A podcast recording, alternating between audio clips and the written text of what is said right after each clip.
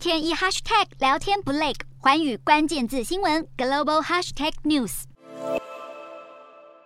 节的寰宇大话题要来关注到中国四川省限电，中国多地连日出现了高温，导致供电问题。中国四川省政府十五号就召开了电力保供调度会，现在就是预估了全省最大用电负荷，较一较去年同期激增百分之二十五。电力保供现在已经进入了最严峻以及最极端的时刻。为了要应对电力短缺，四川当局已经启动了三级保供电调控措施，就是要力保民生用电。另外，当局还宣布了大型企业的限电通知，所以所有的工业电力用户抓实施生产全停工，一路到八月二十号。由于台湾的代工厂当中就包含了红海、广达、人保、伟创以及英业达，都有在重庆或是成都等地设有工厂，恐怕也会影响到当地代工厂的生产。天风国际证券分析师郭明奇他就认为，临时停电可能会影响到红海成都、人保重庆的 iPad 组装厂，但是如果准时在二十号结束的话，影响应该是有限的。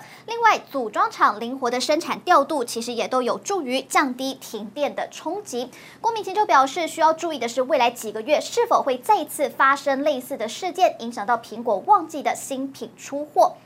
那么多家台湾企业，他们也纷纷针对了临时停电给出的回应。全球笔电代工龙头，也就是广达旗下，大约是有百分之八十的笔电产能都是在四川。那么公司就表示，目前当地的厂区运作都是正常的，所以八月出货的目标是不变。全球笔电代工的二哥，也就是仁宝，笔电产能大约有百分之五十在重庆以及成都。公司也表示，目前其实资讯还不是很清楚，所以他们没有办法对外给出一个回。回应。那么伟创则是表示，经过确认之后，营运是正常的，没有受到任何影响。另外来看到，大约百分之九十笔电产能在四川的英业达，同样也表示，经过评估之后，他们也认为是没有太大的影响。而在重庆、成都都有厂区的红海也表示，目前看起来影响是不大。另外，供应链的人士就表示，如果只是轮流停电个六天，那么基本上影响是不大的。尤其目前正值 PC 产业库存调整期。